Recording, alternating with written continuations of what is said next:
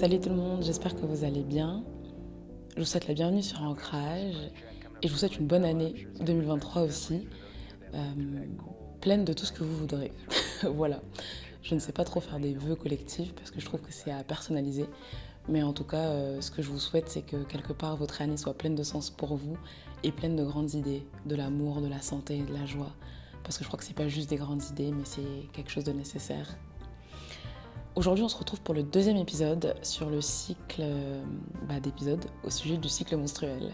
Je reçois Marie-Rose Gallès, qui est une patiente experte, qui va nous parler d'endométriose, de son parcours, de la manière dont elle euh, a traversé euh, finalement des errances de diagnostic, des errances médicales, jusqu'à se construire un programme de soins personnalisé sur mesure qui lui permet de vivre un peu mieux au quotidien avec cette maladie. Euh, vous verrez, c'est un témoignage très touchant, très engagé, euh, d'une personne qui s'est promis qu'elle serait la dernière. Ce que j'appelle les, vœux de militante, euh, on devient militante le jour où on prononce cette phrase, c'est ça s'arrête avec moi, la prochaine génération, quoi qu'il m'en coûte, ne connaîtra pas ça. Nous, de toute façon, c'est foutu pour nous, ça on le sait. On sera la génération cobaye, hein, parce qu'on est la génération qui gueule. Et en, bah, en contrepartie, si on veut trouver le bon traitement, on sera aussi celle sur qui on fera les essais, c'est comme ça. mais foutu pour foutu, on veut épargner la prochaine génération.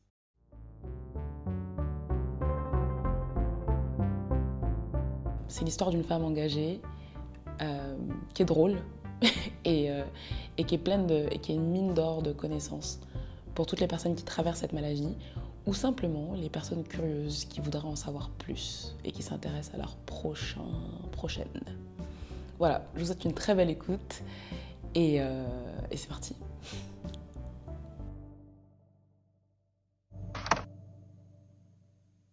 Justement, du coup. ouais. Et donc pour commencer, Marie-Rose, est-ce que tu peux te présenter euh, comme tu le souhaites euh, Et puis on va, on va s'installer progressivement dans cet échange qui, j'en suis sûre, va être hyper riche euh, pour toutes les personnes qui sont curieuses du cycle menstruel et, de tout ce qui le regorge. Alors moi, du coup, je suis Marie-Rose Gallès, donc euh, je suis atteinte d'endométriose et euh, je milite pour qu'on ait une meilleure prise en charge de cette maladie. et je, rassemble effectivement voilà, des connaissances sur la maladie via des livres, via un podcast. Et, c'est vrai que le sujet du sport est un sujet qui est hyper important parce que euh, d'un côté, ça peut nous empêcher d'avoir euh, certaines euh, pratiques sportives et en même temps, quand on est malade chronique, le sport fait partie intégrante du programme de soins. Donc il faut trouver cet équilibre entre les deux et, du coup, c'est assez fascinant comme sujet. Ouais, trop cool. bah, déjà, est-ce que tu peux me dire, toi, dans, ton, dans ta vie, est-ce que tu te souviens de la première fois où tu as eu tes règles et comment ça s'est passé pour toi? Ah oui, euh, ouais, c'était bah, c'était les douleurs. Hein, du coup, forcément, j'avais vraiment l'impression qu'on m'enfonçait deux épées au niveau des lombaires dans le dos. Là, c'était c'était assez terrible. Et c'était ouais, vraiment cette douleur assez paralysante qu'on découvre. Hein, moi, je fais partie des cas d'endométriose qui avaient des douleurs avant même ces premières règles. mais c'est vrai que voilà, les, les, violentes contractions utérines et puis ces douleurs dans le dos il aura fallu 15 ans pour que j'apprenne que en fait c'est lié à des lésions que j'ai au niveau des, des, ligaments hétérosacrés, donc à l'arrière du col de l'utérus. Mais c'est vrai que sur le moment, on me disait euh, bah, c'est normal, ce sera comme ça tous les mois. Et toi, tu es là ah ah non bah non je je veux pas. Il est où le service après vente Ah ouais, tu m'étonnes parce que justement, donc tu as parlé de 15 ans et je voulais te demander, donc la première fois où tu as eu tes règles, donc toi directement, tu as eu très très mal, même avant tes règles. Mmh. Et donc tout de suite, euh, enfin, genre, Ma question, c'est à quel moment est-ce qu'on t'a diagnostiqué euh, une endométriose euh, et, donc, en fait, tu es en train de me dire que tu as attendu 15 ans? C'est ça, c'est ça, 15 ans. Euh, et, et, le problème, c'est, si tu veux, ça serait que je serais un cas isolé encore, ça irait. Mais en fait, on avait pour habitude de dire qu'il fallait 7 ans pour diagnostiquer l'endométriose. Ça venait d'une étude qui avait été faite quelques années sur des, moyennes de pays développés et, du coup, mais qui ne comprenaient pas la France. Et on a refait une étude vraiment centrée sur la France et en fait, le délai moyen, il est de 10 ans en France. Hein. Ok, waouh. Donc, donc, ça veut dire qu'effectivement, il y en a qui, qui sont moins longtemps en errance et puis il y en a qui sont encore, encore plus longtemps. Quoi. Ok, ouais, parce que justement, c'était un sujet sur lequel j'ai beaucoup lu cette errance de diagnostic. Et bah, pendant ces 10 ans, en fait, comment tu, bah, comment tu vis Toi, qu'est-ce que tu fais? Est-ce que tu as des personnes. Enfin, tu vois, euh, euh, t'avais quel âge, toi, quand tu as eu tes règles la première fois? Alors, les premières, c'était à 11 ans. Ouais, à 11 ans. Donc, c'est-à-dire que pendant bah, de tes 11 ans euh, à tes 25 ans, 26, ans, tu... Bah, qu'est-ce que tu fais en fait? Tu parles à qui? Tu, fais quoi avec tes douleurs?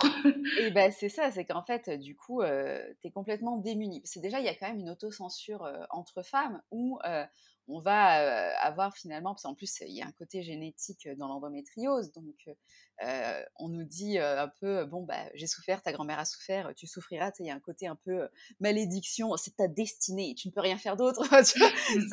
Alors non, non, on va, on va, pas partir des fétistes comme ça. Et donc déjà, il y a un peu d'autocensure. De toute façon, les rares fois où tu vas chez le médecin, on te dit c'est normal ou c'est dans la tête, donc tu vas pas forcément, parce que quelque part, tu, tu payes, parce que là encore, c'est la version soft, mais souvent tu te retrouves à payer pour te faire maltraiter. Moi, j'ai demandé à avoir un médecin, pas une maîtresse SM, quoi. Sinon, je, ne serais pas là, je, ne serais allée dans un donjon, pas dans, dans un cabinet médical. Euh, donc, c'est vrai que tu as tendance à te, te refermer euh, sur toi-même.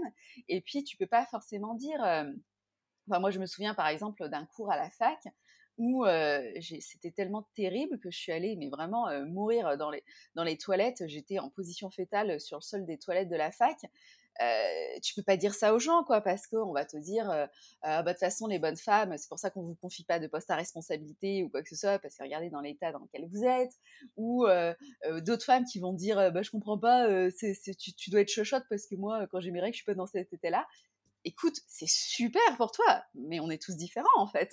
donc, donc c'est vrai que bah, tu as, tendance à, vivre en serrant les dents, sans rien dire à personne, et en même temps, bah, forcément, si tu n'es pas pris en charge, la situation se dégrade.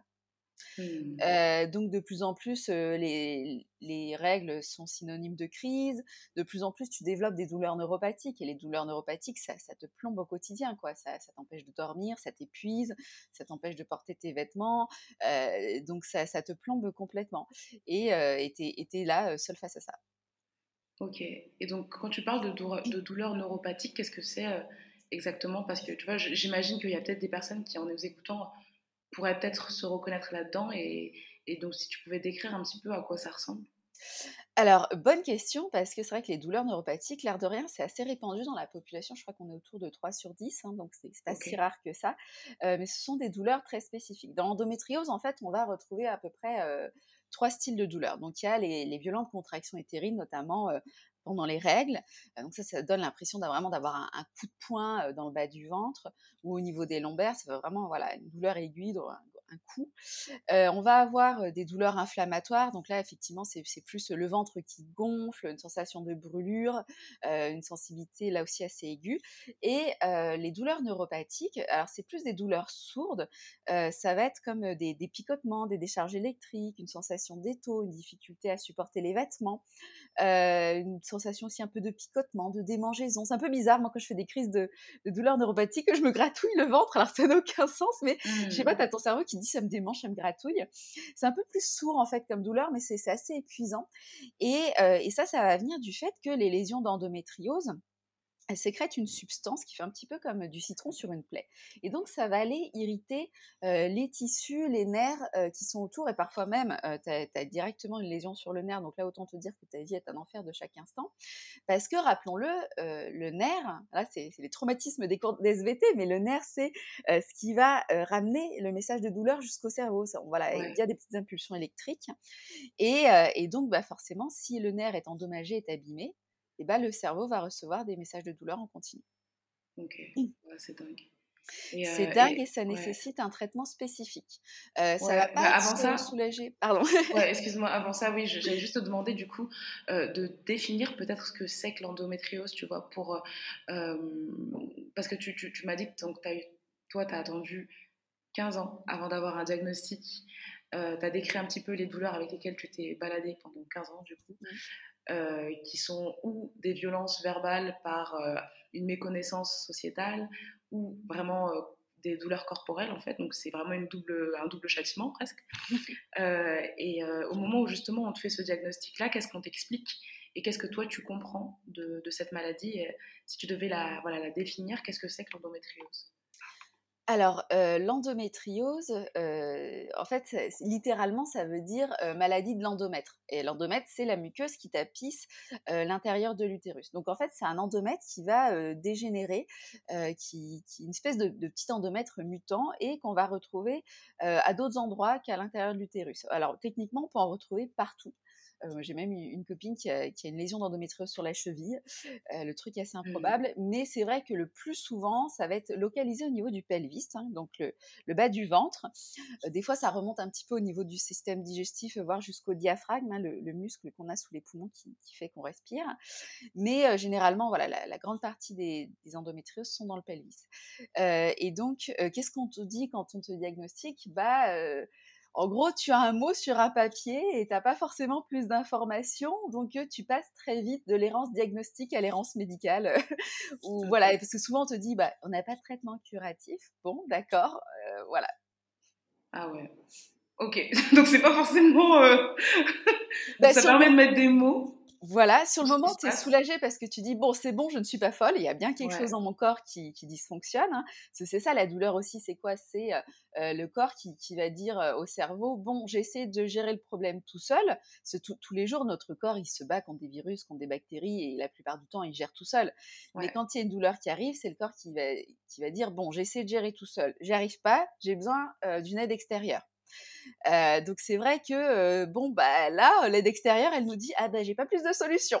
ouais, Mais en plus je pense que c'est super important que tu rappelles ça mine de rien le nerf qui fait passer une information au cerveau pour dire écoute là il y a un problème que je suis en train d'essayer de régler. C'est aussi l'occasion de rappeler que du coup la douleur de règle n'est pas normale parce que je pense qu'on a tellement banalisé finalement cette douleur là que bah ça permet ce genre d'errance médicale et d'erreur diagnostique en fait. C'est ça, c'est assez marrant quand même. Et c'est là qu'on voit que c'est vraiment, oui, c'est sociétal. Parce que s'il y a n'importe quel autre organe qui te fait souffrir et que je te dis, non, non, mais t'inquiète, la douleur, elle est normale. Tu vas me regarder en me disant, l'autre, elle est complètement barge, hein, ça va pas dans sa tête. Mais l'utérus, tout le monde considère que c'est normal. Alors après, les règles sont pas forcément pathologiques. Par exemple, si on, on expulse un caillot de sang, forcément, le passage du col de l'utérus qui est à à peine quelques millimètres, qui est même pas dilaté, d'un caillot de sang qui fait quelques centimètres, forcément, tu le sens passer. C'est proportionnellement, je vous épargne le produit en croix, hein, tant qu'on est dans, tout ce qui est SVT et, chimie, mais euh, proportionnellement, c'est un mini-accouchement. Donc forcément, le passage du col de l'utérus, tu vas le sentir passer. Mais une fois que le caillot est passé, il est passé.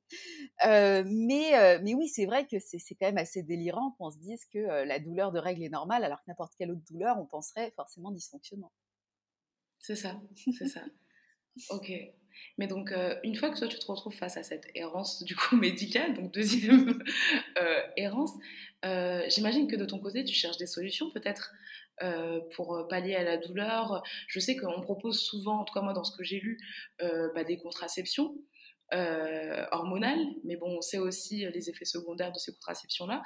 Quelles sont, toi, les, les choses que tu as pu mettre en place justement euh, pour, euh, bah, pour pallier à, tes douleurs et, et, essayer de te soigner finalement, parce qu'on parle vraiment d'une pathologie. C'est ça, exactement. Et il faut savoir que chaque endométriose est différente, que ce soit par la taille, le nombre, la localisation des lésions, mais aussi par les symptômes qu'on va manifester.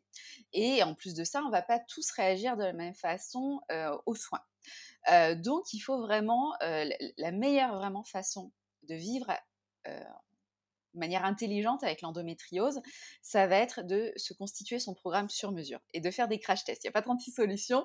Euh, voilà, il faut se tester sur soi. Et le plus dur au final, ça va être de ne pas se décourager quand on va se rendre compte que le régime miracle qui marche sur tout le monde, il marche sur tout le monde sauf sur soi. Et là, généralement, on est un petit peu mmh. dépité. Et euh, voilà, il faut trouver un, un, programme sur mesure, un équilibre. Et c'est vrai que moi, je me suis constituée comme ça un, programme à en partie allopathique, hein, donc effectivement avec des médicaments classiques. Comme je faisais de très très violentes crises pendant mes règles, clairement je finissais sur les toilettes avec une bassine sur les genoux, je me vidais de tous les côtés jusqu'à faire un malaise sur le carrelage. Euh, je leur ai dit coupez-moi tout, hein, vous me coupez tout, je veux plus en entendre parler, c'est fini. Euh, donc effectivement pilule en continu pour couper les règles, un traitement spécifique pour les douleurs neuropathiques parce que euh, les douleurs neuropathiques ne sont pas soulagées par les antidouleurs classiques, voire même les opiacés aggravent la situation. En même temps, les opiacés, ça marche très bien sur les contractions utérines. donc il faut trouver, voilà, si on prend sur le court terme, ça va. Si c'est voilà un ou deux jours qui se passent mal et qu'on prend quelques opiacés, ça va. et avec ça, bah, tout ce qui est aussi médecine parallèle, donc ça va être de l'ostéopathie contre les adhérences, du yoga aussi, voilà des choses comme ça. Et bah, voilà, je me suis fait un petit programme sur mesure. il m'a fallu deux ans de crash test euh, d'équilibrage jusqu'à euh, voilà, roder le programme, trouver le bon programme et, et retrouver la, forme physique d'avant la maladie parce que bah, j'étais restée plusieurs mois alitée et puis après bah, ma mobilité était compliquée. Donc j'avais perdu toute ma masse musculaire. Donc il a fallu, il a fallu reprendre tout ça aussi. Ouais, parce que j'imagine du coup qu'il doit y avoir différents grades, parce que là j'ai deux questions qui me viennent, c'est qu'il doit y avoir différents stades euh, et voir des stades handicapants. Mhm. Euh, parce qu'on dit souvent, euh, notamment Gaëlle Baldassari, on le verra dans, dans l'épisode précédent, justement, on en a parlé, mais elle, dit souvent qu'en fait, un cycle, on va dire, non pathologique, ne doit pas empêcher une femme d'aller travailler, n'est pas handicapant en fait. Il, s'agit juste de, de, prendre conscience de, des variations hormonales naturelles de ce corps-là et de s'y adapter pour qu'elle puisse, elle, ensuite s'adapter à son quotidien. Mais là, quand on parle vraiment de pathologie, on peut se retrouver dans des situations quasiment handicapantes qui t'empêchent, toi, euh, bah, peut-être euh, d'aller travailler ou, vraiment te, te limitent au quotidien. Donc euh, voilà, est-ce que tu pourrais parler des limitations auxquelles tu as dû faire face Et ensuite, évoquer, donc, dans ton programme un peu personnalisé, peut-être quel a été ton point de départ, qu'est-ce que tu as exploré comme piste pour peut-être les personnes qui, qui, bah, qui, sont un peu en situation d'errance médicale puissent avoir elles aussi un point de départ? Alors, effectivement, il y a des stades. Alors, c'est un vieux serpent de mer à, à Andolande parce que donc il y a un stade 1, un stade 4, mais ce système de comptage, si je peux dire, de, de classification, est loin d'être infaillible. Déjà, il prend en compte que les lésions qui sont au niveau du pelvis. Donc, si quelqu'un a par exemple une lésion au niveau du diaphragme, ça ne sera pas pris en compte, alors que ça peut être très dangereux et très handicapant. en plus de ça, l'endométriose est une petite maladie vicieuse et plus intelligente que nous. Euh, donc, euh, du coup, elle joue un petit peu avec nos nerfs et euh, la douleur n'est pas du tout proportionnelle à la taille. Par exemple, on peut mmh. avoir un kyste de la taille d'un pamplemousse sur un ovaire et ne rien sentir, comme les ovaires en plus ne sont pas énervés. et puis, avoir par exemple des, des petites lésions euh, qui font le diamètre d'un cheveu qu'on ne voit qu'en ouvrant. On ne verra même pas sur l'imagerie médicale, on va la voir pendant une celluloscopie parce que le, chirurgien il a un méga zoom, euh, et qui font extrêmement mal parce que ces petites lésions, elles vont sécréter euh, souvent beaucoup de prostaglandine et c'est la molécule qui entraîne des contractions utérines. Donc, le stade, en gros, souvent permet de prédire, entre guillemets, d'éventuels problèmes d'infertilité. C'est-à-dire que plus le stade est élevé, plus il y a un risque d'infertilité. mais du coup, voilà, ce système est loin d'être hyper faillible, enfin infaillible. Et, et, du coup, ta question ensuite, c'était le point de départ de mon programme. Ouais, c'est ça. Enfin, ouais, mais j'ai même envie de rebondir sur cette question d'infertilité parce que et après on parlera du point de départ de ton programme. c'est vrai que c'était une des choses que j'ai vues que pouvait, euh, enfin, qui pouvait être une des conséquences en fait de l'endométriose. Et je pense que ça aussi, ça peut être euh, assez douloureux pour certaines femmes. Euh, enfin, toi, est-ce que c'est ton cas, par exemple ou... Alors, je sais pas. alors, si c'est trop, si c'est pas trop. Moi, j'ai jamais plus d'enfants, donc finalement, c'est une question qui n'est pas venue au cours de mon parcours médical. mais c'est vrai que très souvent, on assimile, on assimile endométriose et euh, infertilité. Alors, c'est pas, euh, c'est pas systématique. Euh, ce qui s'est passé, c'est qu'il faut comprendre aussi l'histoire du militantisme. C'est-à-dire qu'il y a dix ans, quand on a commencé à parler de l'endométriose, à l'époque, on parlait pas des menstruations, bah, comme tu le fais aujourd'hui. Comme voilà, aujourd'hui, c'est limite devenu un, sujet à la mode. donc, on, quand on a commencé à dire aux journalistes, on voudrait vous parler bah, de la maladie des règles, parce que le plus souvent, tu as des règles douloureuses. Là, tout de suite, ils ont dit ah non, non, on va pas parler de ce truc, c'est caca poids, au secours. quand on leur a dit bon bah ça cause aussi des douleurs pendant les rapports, ils ont dit ah non non, attendez, la sexualité féminine, on n'en parle pas. Hein. Donc le seul truc qui mmh. restait, c'est l'infertilité. Mais en fait, l'infertilité n'est même pas dans le top 5 des symptômes. Et il faut savoir que dans 60-70% des cas, on réussit à tomber enceinte naturellement. Et dans 20% des cas restants, on va y arriver avec de l'aide. Donc en gros, 80% des endométriosiques ont un enfant, elles le désirent, bien évidemment.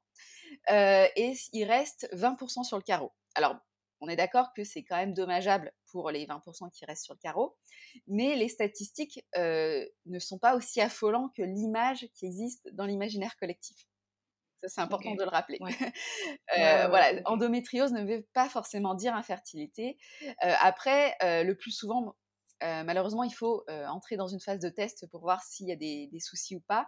Après, on peut quand même avoir quelques indices. Par exemple, un kyste sur les ovaires va ronger la réserve ovarienne. si on a les trompes bouchées ou déformées par les adhérences, là, voilà, quand on a des petites choses comme ça, on sait un petit peu à l'avance qu'il risque d'y avoir des difficultés. Mais des fois, il n'y a pas ces choses-là, il y a quand même des difficultés, ou il y a ces choses-là, et puis finalement, on tombe quand même enceinte naturellement. Voilà, en, vrai, c'est un petit peu malheureux, mais on, souvent, voilà, on teste pendant un an de manière naturelle, et puis si ça marche pas, on, passe en PMA. Ok, ça marche. Donc il n'y a pas de raccourci à faire à ce niveau-là, et, et comme tu le disais, c'est pas le premier symptôme. C'est pas le voilà. Surtout si vous venez d'être diagnostiqué, sachez que l'infertilité n'est pas forcément la sentence qui tombe en même temps que le diagnostic. Voilà, il y a, y a, de l'espoir. C'est le message qu'il faut faire passer. ok, trop cool. Ça marche. Et donc justement, toi, par rapport à, à ton programme, euh, du coup, quel était ton point de départ euh, euh, pour retrouver bah, ta masse musculaire, reprendre de, de l'activité bah, Ça a vraiment été le yoga, hein, parce que bah, le yoga, tu peux le faire chez toi. En plus, tu vois, c'est doux, c'est souple. c'est le crossfit. Autant te dire que quand tu es alité depuis déjà trois mois, le crossfit, c'est non. si tu fais plus que 50 kilos, tu oublies directement. Donc voilà, ça permettait de faire des choses doucement. en plus, mon corps, donc en plus, comme j'avais été alité, euh, pendant plusieurs mois, non seulement j'avais perdu de la masse musculaire, mais le corps n'est pas, on n'est pas fait pour être allongé. Hein. Euh, la marche c'est la vie, hein, ou la vie c'est la marche, ça marche dans les deux sens. Euh, mmh. Et du coup, je m'étais mise aussi à développer des troubles musculo-squelettiques du fait d'être alitée. Et c'est vrai que voilà, le yoga, ça permettait, parce que l'air de rien, quand tu fais une posture, c'est du gainage en fait. Hein. Donc en plus avec le yoga, tu mobilises des muscles dont tu ne soupçonnes même pas l'existence jusqu'à être dans cette posture. Donc voilà, ça permettait de retrouver de l'équilibre, de retrouver de la force mais tout doucement, sans brusquer trop mon organisme. Et en plus de ça, bah, ça permettait de soulager les douleurs causées par les adhérences. Euh, donc ça, c'était vraiment le, truc le plus adapté euh, à ma situation. Ok, ça marche. Donc ça, c'était vraiment pour la partie physique. Est-ce que tu as eu un régime alimentaire particulier? Je sais qu'on parle parfois du régime sans gluten, sans lactose, qui pourrait aider justement à limiter tout ce qui va être inflammatoire, euh, etc. Que... Alors j'ai essayé, mais forcément, euh, moi je marche à rebours des autres, sinon ça serait pas marrant. Tout le monde avait dit, tu vas voir, ça marche trop et tout. Et en fait, quand j'ai essayé, alors moi c'est le problème inverse. Si j'ai le malheur de croiser euh, le chemin d'une pauvre framboise, j'ai les intestins en vrac pour une semaine, c'est mort. donc du coup, moi c'est c'est l'inverse. J'ai besoin d'un minimum de gluten euh, pour euh, pour pas être malade comme un chien. Mais après, peut-être apprends à connaître ton corps et tu voilà. Un jour tu manges ça, euh, tu, ça passe pas, tu dis bon bah la prochaine fois je ferai attention ou je le mangerai en même temps que ça. et puis petit à mmh. petit tu apprends voilà ce qui, ce qui, est bon, ce qui est ce qui est pas bon pour toi. vraiment ouais, je, je vous conseille si vous voulez essayer un régime, moi ce que je vous conseille avant même de vous lancer dans un truc conseil sur les réseaux sociaux ou par votre médecin, mais qui n'est pas forcément adapté sur mesure, c'est de prendre tout simplement un petit calepin. Sur une page, vous mettez tout ce que vous faites, tout ce que vous mangez, et sur la page en face, vous mettez tous vos symptômes. Et vous essayez de voir les liens. Est-ce que votre crise, elle est déclenchée par un laitage? Est-ce qu'elle est déclenchée par un légume? Est-ce qu'elle est déclenchée par un coup de froid? Ça existe aussi. Parce que l'air de rien, le froid, c'est un stress physique. Et l'endométriose fonctionne avec le stress, puisque c'est une maladie inflammatoire et que le stress entraîne tout un tas de réactions inflammatoires. Euh, voilà, donc est-ce que déjà repérer ce qui déclenche vos crises et du coup aller agir directement là-dessus Ouais, c'est ça, plutôt que de vouloir prendre un modèle qui serait vrai pour tout le monde, mmh. revenir un peu à, la connaissance de soi, finalement, il y a aussi ça de bon là-dedans, c'est que ça invite à, à se connaître, à être à, l'écoute de soi, de son corps. Exactement. Puis en plus, voilà, ça, ça, permet vraiment de, s'adapter à soi. Ça, ça, permet aussi de gagner du temps. Puis des fois, on a des choses un petit peu improbables. Moi, j'avais quelqu'un qui me disait, bah, c'est pas certains aliments qui vont me rendre malade, mais l'association de deux types d'aliments en même temps. Tu vois. Mmh. Voilà. Ouais, ouais, ok. Donc c'est vraiment de l'essai, de, de, la présence à soi, de l'écoute. C'est ça. Et puis, comme tu dis, d'avoir ce petit calepin là, euh, comme euh, un petit suivi. Un petit, en fait, euh, c'est un peu Gaël Baldassari proposait la même chose pour le cycle menstruel au sens large, en fait. Selon la phase dans laquelle je me trouve, bah, est-ce que j'ai constaté que là j'étais plus râleuse Est-ce que là j'étais plus fatiguée? Et, et, à ce moment-là, du coup, avoir cette, ce niveau de conscience de soi en étant un petit peu observateur ou observatrice de soi-même, ça permet de, de, pouvoir ensuite agir et ajuster. C'est ça. Ben, on n'est plus dans la position de on subit, on devient acteur. Et ça, c'est déjà, cool. Puis comme tu le dis, autant euh, le voir le, verre à voir le verre à moitié plein et se dire, bah finalement, ça me permet de me reconnecter à soi c'est toujours pareil. En fait, le bonheur, la plupart du temps, c'est aussi un choix. Hein. Et euh, plutôt que de se dire ah c'est pénible, se dire bon bah finalement la vie me donne l'opportunité de me reconnecter à moi-même, euh, d'être en phase avec moi-même. Prenons la balle au rebond. ouais, ouais, ouais, ouais. Ok, trop top. Euh, quand tu parlais tout à l'heure euh, de, l'errance médicale dans laquelle tu t'es trouvée à la suite de l'errance du diagnostic, je me suis demandé comment tu t'es sentie dans cette période-là, parce que tu as parlé peut-être de l'association de pas être comprise par euh, d'autres femmes, par la société. Et je me demandais justement cet isolement. Euh, est-ce que c'est ça qui t'a donné envie de créer une communauté pour accompagner euh, les personnes bah, qui, qui, traversent cette maladie-là? Voilà, Qu'est-ce qui t'a donné envie Effectivement, alors moi, les, plus grandes violences que j'ai subies, ça a vraiment été du personnel médical, au point que j'ai quand même passé deux ans en stress post-traumatique. Hein. donc ça a été, c'était pas juste du vous êtes chochotte, hein, on était sur du beaucoup plus brutal physiquement et psychologiquement, surtout physiquement. Mais, euh, mais effectivement, en fait, il y a quelque part ce que j'appelle les, les, vœux de militante. Euh, on devient militante le jour où on prononce cette phrase, c'est ça s'arrête avec moi, la prochaine génération quoi qu'il m'en coûte, ne connaîtra pas ça. Et, et c'est vrai que, que, toutes celles qui sont devenues militantes, c'est ça, c'est plus jamais plus jamais. Nous, de toute façon, c'est foutu pour nous, ça on le sait. On sera la génération cobaye, hein, parce qu'on est la génération qui gueule. Et en, bah, en contrepartie, si on veut trouver le bon traitement, on sera aussi celle sur qui on fera les essais, c'est comme ça. mais foutu pour foutu, on veut épargner la prochaine génération. Ouais, ok, bah, c'est beau. c'est beau. Et, et, en tout cas, déjà, est-ce qu'on je sais que tu as donc ton, ta page Instagram. Est-ce que tu peux évoquer un petit peu ce que tu fais dessus pour les personnes qui voudraient aller te suivre euh, tu Exactement. Donc, euh, bah, sur tous les réseaux sociaux, euh, TikTok, Facebook, Twitter, vous me retrouvez sur Instagram sur le tag Super Endo Girl. Et bah, je parle effectivement de toutes les actions militantes que je mène. Donc, ça va être mon podcast Endométriose Mon Amour. Ça va être les quatre livres que j'ai sortis sur le sujet. Ça va être aussi bah, voilà, les stands que je tiens, les conférences que je fais ou auxquelles j'assiste. parce que voilà, le militantisme, il se joue à plusieurs niveaux. Donc, il y a mon podcast, ça va être plus tout ce qui est gestion émotionnelle face à la maladie. Les livres, c'est plus de l'éducation thérapeutique. Et puis les stands, les conférences, euh, les projections de films, de documentaires, tout ça, bah, c'est la sensibilisation euh, qui fait qu'aujourd'hui, on peut dire aux gens, bah, je souffre d'endométriose et euh, avoir des gens qui vous répondent, ah oui, j'en ai entendu parler, c'est compliqué, plutôt que, oh, mais de toute façon, c'est dans ta tête, ça n'existe pas comme maladie. alors, je te demande pas d'adhérer à une nouvelle religion, gars, je te demande de prendre acte d'une réalité scientifique. Donc voilà, donc sur mes réseaux sociaux, je, je raconte voilà un petit peu ma vie de, militante sur comment, comment on essaye de faire bouger les choses. Ok, trop cool. J'avais une question. Est-ce que toi, il y a des mythes là qu'on n'a pas évoqués ou des idées fausses euh, que tu aimerais faire euh, sauter au sujet de l'endométriose? Oui, alors euh, ça, c'était un des sujets auxquels je me suis attaquée dans mon deuxième livre, Endométriose, que les autres pays ont à nous apprendre, parce que les mythes, c'est culturel. Et donc, quand on change de culture, on change de mythe. Et c'est là que ça devient marrant.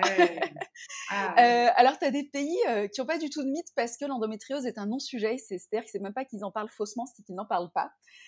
donc, par exemple, tous les pays d'Europe du Nord, c'est d'ailleurs assez déstabilisant parce que c'est des pays qui sont réputés pour avoir des bons systèmes de santé, Mais là-bas, l'endométriose est un non-sujet. Euh, donc ils n'ont pas de mythe du tout, au moins c'est bien. Euh, tu as les pays qui sont protestants, tu vois par exemple Allemagne, et États-Unis, où il y a cette idée que si tu veux, la place de la femme c'est au foyer et que si tu t'éloignes du foyer en faisant carrière, tu vas être puni par une endométriose en fait. Mmh. Il y a une idée un petit peu similaire en Inde, pareil, si tu allais faire des études, au lieu de te marier, tu es puni de ne pas t'être marié jeune et du coup tu as une endométriose. En France, on va avoir, euh, comme la psychanalyse a beaucoup pris euh, par rapport au, reste du monde, euh, et que la psychanalyse, c'est ce qui a un peu mis le boxon à, à, Andolande en disant que l'endométriose avait une source psychologique, en fait, ces douleurs étaient mmh. Quand on lit le traité sur l'hystérie de Freud, euh, on se rend compte qu'en fait, il décrit des douleurs neuropathiques. Sauf qu'on est en 1895, ils portent encore des chapeaux de forme, ils ont des monocles, des choses comme ça. Et euh, en 1895, on connaît déjà rien à la neurologie. On est au tout début, hein, Charcot est là. Euh, d'ailleurs, Freud était un disciple de Charcot. Et, euh, donc, euh, Charcot, Freud, tout ça va nous enfermer, nous soigner à coups d'électrochoc en disant que l'endométriose, c'est soit un problème avec la féminité, la sexualité, la maternité, que c'est un traumatisme qui se serait matérialisé. Et donc, il y a encore cette idée qui plane un petit peu en, en France et qui aussi qu'il faut déconstruire. Mais finalement, le plus gros mythe contre lequel on doit lutter, c'est que non, l'endométriose, ce n'est pas de l'endomètre en dehors de l'utérus.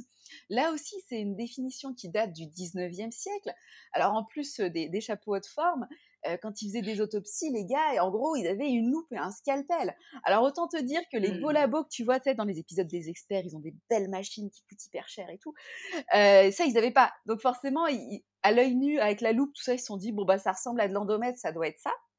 Mais en fait, on sait depuis 40 ans, on a commencé à passer ces cellules dans les belles machines, euh, qu'effectivement, non, c'est plus compliqué que ça. Euh, c'est euh, un, voilà, une sorte d'endomètre mutant. Et là, pourquoi c'est important? Bah, Parce que souvent, ça induit en erreur sur le traitement.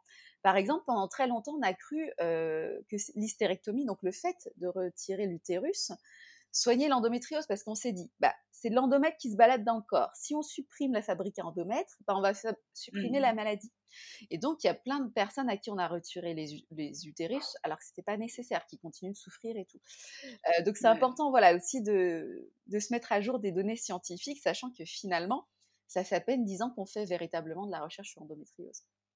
C'est clair, c'est ça en fait qui, qui est fou c'est que c'est très très très récent et ça explique aussi ces errances de diagnostic et donc euh, ces errances médicales euh, qui suivent euh, derrière. Quoi. Mais oui, mais parce que si tu veux, les médecins te disaient, bah, c'est dans la tête, vous avez besoin d'un psy. Moi, je connais des personnes qui, en France, ont été internées en service psychiatrique, mais il y a quoi, à peine 10 ans hein l'an 2000, le gros bug de l'an 2000 était passé, hein, et, et, qui était interné en service psychiatrique parce que les médecins leur disaient non, non, mais ça, c'est vous qui n'êtes pas bien dans votre tête. Quand ça ira mieux dans votre tête, vous n'aurez plus de douleur.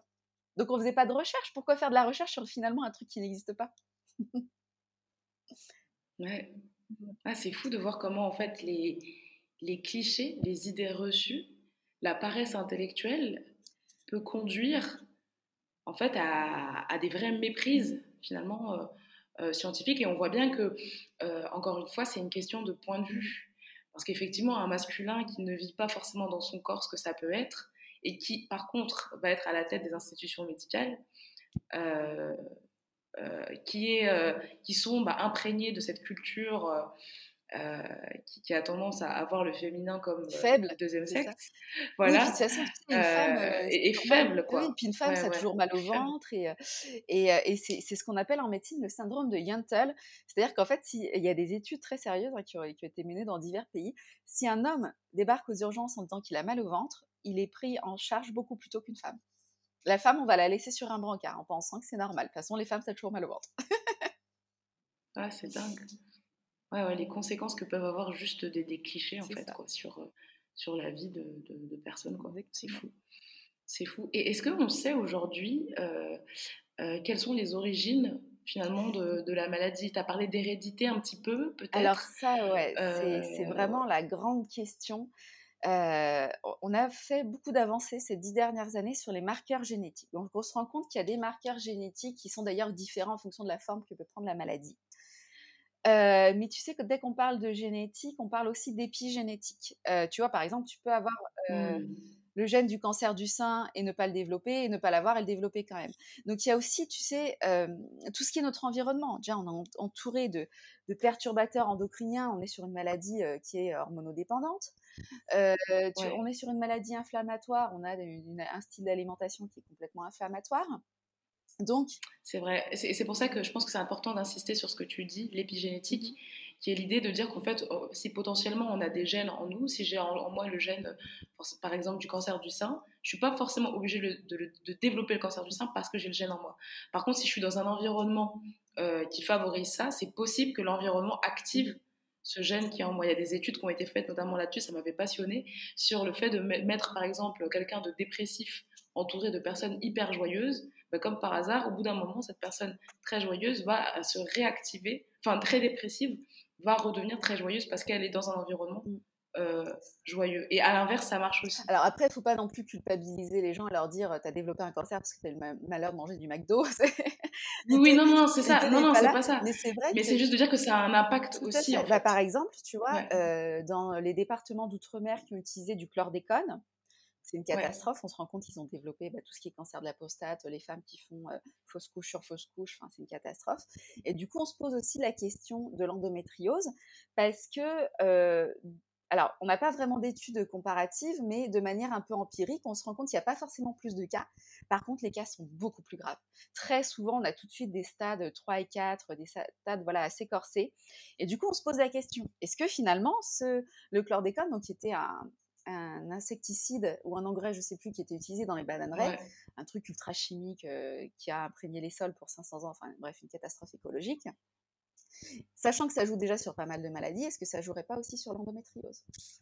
Bonne question. Mais du coup, pour répondre à ta question initiale, est-ce qu'on sait quelle est la cause de l'endométriose? Il y a plusieurs théories. En gros, euh, et plus ça va, plus on se dit qu'en fait, il y aurait une cause par type d'endométriose. Ce qui n'est pas forcément une bonne nouvelle parce que ça veut dire qu'il y aura forcément euh, plusieurs traitements à trouver aussi. voilà, mais bon, écoute, on avance, c'est déjà ça. Mais en gros, il y aurait la théorie du reflux. Euh, donc euh, l'endométriose qui, enfin l'endomètre qui, qui refluerait par les trompes et ça serait la cause des endométrioses qui sont dites hautes. Donc tu vois par exemple effectivement au niveau du diaphragme, tout ça. Mais cette théorie, elle présente des failles. Et il y a une autre théorie qui serait la théorie métaplasique qui n'expliquerait pas les cas hauts, mais qui expliquerait les cas d'endométriose enfin, au niveau du, périnée. ça serait qu'en fait, il y aura un couac au, moment de l'embryogénèse, hein, donc on a encore un petit embryon, que toutes les cellules se, se fabriquent, se multiplient il y aurait un couac et on aurait des cellules un petit peu dégénérées qui se formeraient et qui, à l'âge adulte, ça deviendraient douloureuses. Parce qu'en fait, si tu veux, on a des études qui démontrent qu'on retrouve de l'endométriose déjà sur les fœtus aux mêmes endroits, dans les mêmes proportions que l'âge adulte. On a aussi une autre étude qui vient confirmer en, sur, où on trouve les mêmes résultats sur des enfants qui ont succombé à la mort subite du nourrisson. Euh, et si tu veux, comme c'est une maladie qui est hormonodépendante, quand on aurait mal à partir des règles, quand les, ovaires se mettent à produire des, produire des oestrogènes, ça viendrait un petit peu alimenter la maladie, si tu veux. Mmh. Donc voilà, donc il y a toutes ces questions, mais pour l'instant c'est la question à un million de dollars et il n'y a pas de, il a pas de secret en fait. Il faut faire de la recherche fondamentale. Ça sert à rien d'essayer de lire les étoiles et de faire des paris. À un moment, faire de la recherche fondamentale. Mais il faut des gens intéressés pour faire ces recherches. Et puis, une fois qu'on a les gens intéressés, eh ben, il faut de l'argent. le nerf de la guerre. C'est clair, c'est clair. Ouais, c'est fou, c'est fou parce que justement, je me dis, mais ça, ça, doit être dingue de, comme tu disais finalement, de cette, histoire de génération. As décidé, tu vois, tu t'es engagé pour que ce soit plus jamais comme ça pour celle d'après. Mais j'ose pas, enfin, j'arrive pas vraiment à imaginer ce que ça doit être là, de, au quotidien, de ne pas savoir ou en tout cas, ce que je trouve beau, c'est vraiment ton engagement et même le fait que tu recherches de ton côté euh, tes solutions. Et, je me demande peut-être de manière un peu naïve, mais comment aujourd'hui tu le vis euh, Est-ce que euh, bah, depuis que tu as eu ton diagnostic, que tu as commencé ton programme, bah, tu le vis mieux au quotidien Est-ce que bah, tu as réussi à, trouver un moyen de, de, de, continuer, tu vois, à, évoluer au quotidien, tu vois, des formes de résilience en fait c'est ça, c'est que quand, tu, quand tu as le diagnostic d'endométriose, qu'on te dit bah, que tu vas être malade à vie, il y a beaucoup de deuil à faire. Il y a vraiment, tu te retrouves vraiment à faire du deuil, mais tu sais, le déni, la colère. et il y a le deuil de la vie dont tu avais rêvé, il y a, le deuil éventuellement de ta carrière aussi, bah, qui sera peut-être pas la même quand tu es malade chronique. voilà, de, de, éventuellement d'une famille. Enfin, il y a tous ces petits deuils en fait à faire. et puis voilà, même juste le deuil d'une possible vie en bonne santé. Donc, il y a tous ces petits deuils à faire. ça prend du temps et surtout, il faut se laisser du temps il faut se laisser du temps. il faut prendre soin de son physique, mais il faut aussi prendre soin de son mental. Si on a vécu des violences physiques ou verbales pendant le parcours médical, il faut aussi hein, soigner son mental. Faut, non, on n'est pas folle et, non, l'endométriose n'est pas psychosomatique, mais par contre, vivre avec une endométriose, ça peut entraîner des situations qui, moralement, nous affectent. Et, donc, il ne faut pas hésiter quand c'est comme ça à demander de l'aide. Donc, du coup, voilà, j'ai fait mon petit programme sur mesure qui m'a permis bah, de sortir de mon lit, de reprendre ma carrière au bout de quelques années quand même. quatre ans après, j'ai enfin pu décrocher un poste de cadre qui, était en rapport avec mon diplôme, chose qui était impensable quand le diagnostic est tombé, donc c'était une belle victoire. Et puis j'ai pu me rétablir psychologiquement aussi, voilà, de tout ce que j'avais pu subir. mais il faut se laisser du temps, il faut se laisser du temps et ne pas forcer les étapes c'est le plus important. Mmh. Mais c'est aussi le plus difficile parce que tu n'as pas envie d'être patient dans ces moments-là. Tu veux une solution tout de suite maintenant. Même ton entourage. moi, je me souviens, ma mère qui me disait Bon, bah super, maintenant que tu as le traitement, tu vas mieux. Bah, en fait, le traitement, ça fait que 15 jours que je l'ai. Il m'a fallu des mois, même des années, pour me retrouver clouée au fond de mon lit. Je ne vais pas remonter la pente en trois jours. Je ne vais pas remonter la pente en trois jours. Il faudra des mois. Et tu vois, je te dis, bah le temps de retrouver ma forme, tout ça, de mettre le programme sur point, bah ouais, deux ans. Ok, ouais. Donc ça met du temps et, et, ça demande certainement d'être accompagné, donc que ce soit psychologiquement par des thérapeutes, que ce soit par des personnes qui proposent de, des outils de médecine de, de médecine alternative. Il faut vraiment se faire une équipe, ouais. Euh, se faire une équipe, quoi. Exactement. Parce que je pense que l'isolement, à ce moment-là, doit être assez difficile à, vivre. Donc, c'est intéressant d'avoir une équipe de, de, soignants. et puis, il y a le rôle des proches aussi, d'être bien entouré avec des proches euh, positifs et pas euh, des proches un peu défaitistes, négatifs ou qui pensent euh, que l'endométriose est une croyance ou que sais-je encore, une invention, c'est à la mmh. mode. Oui, tout à fait, l'endométriose est un sac à main. Ouais, c'est clair.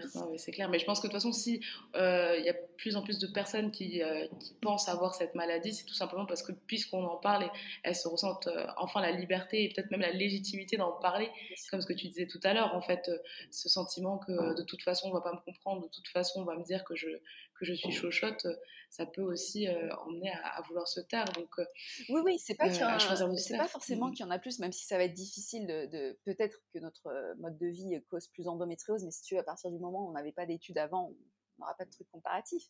Mais effectivement, il y a eu beaucoup d'autocensure et de personnes qui en souffraient mais qui disaient rien. Moi, je me souviens euh, d'amis de ma mère, donc, qui ont été en plus élevés à l'époque où euh, les médecins vraiment baignaient dans la psychanalyse et qui les rares fois, en fait, euh, elles ont osé en parler à leur médecin, leur a dit non, non, mais en fait, c'est parce que vous avez un problème relationnel avec votre mère. Le lien avec la choucroute, on le cherche encore ont tellement été traumatisées par cette remarque et le fait qu'on incrimine leur mère qui avait rien à voir là-dedans, euh, qu'après elles en ont plus jamais parlé à aucun médecin, elles ont souffert en silence. Voilà. Mais elles l'avaient certainement. Hein.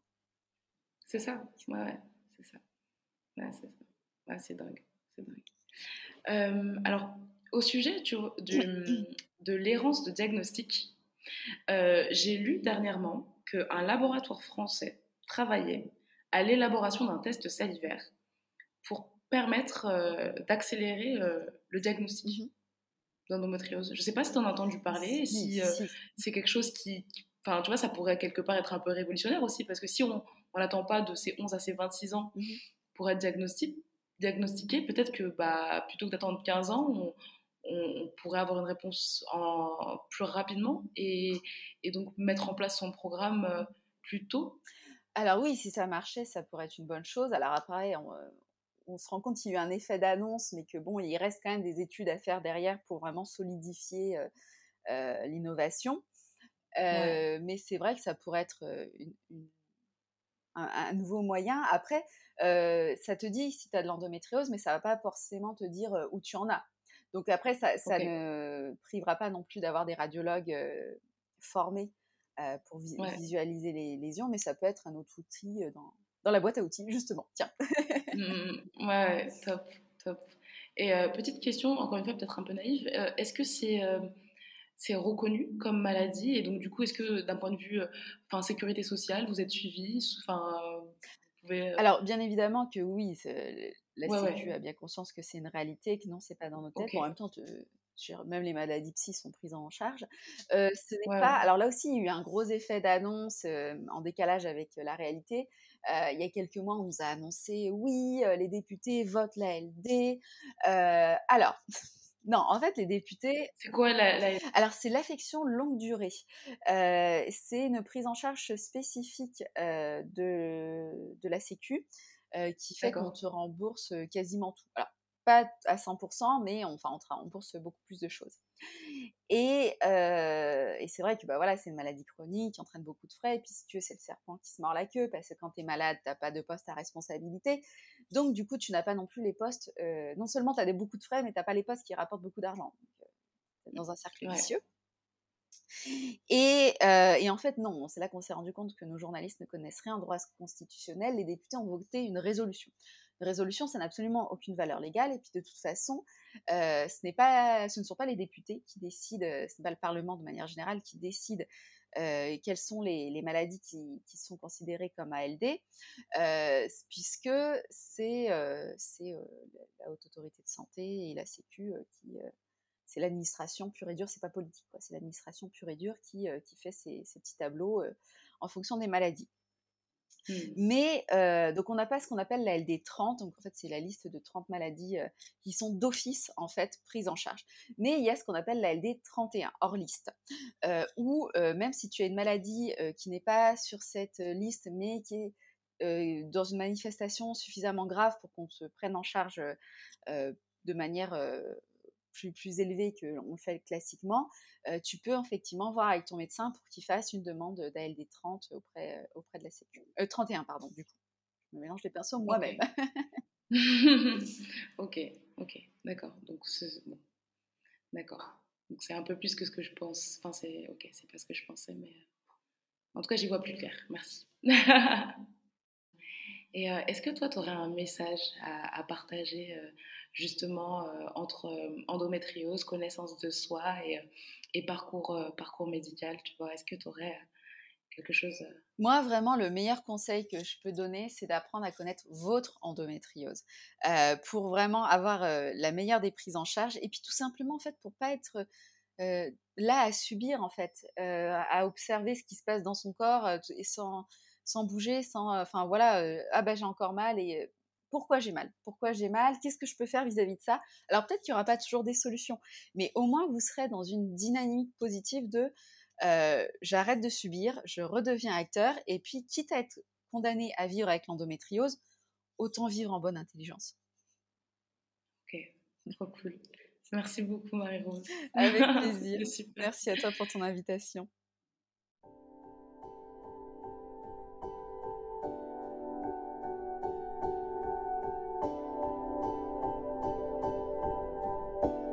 J'espère que l'épisode vous a plu. Comme toujours, pour soutenir le podcast, pensez à le partager à des amis, à le noter, de préférence avec 5 étoiles, sur Apple Podcast si vous avez un Mac ou un iPhone, ou sur l'application de votre choix. Ah oui, la musique que vous avez entendue en introduction a été réalisée par Neptune Football Club. Et à la fin, c'est toujours Elia. Bisous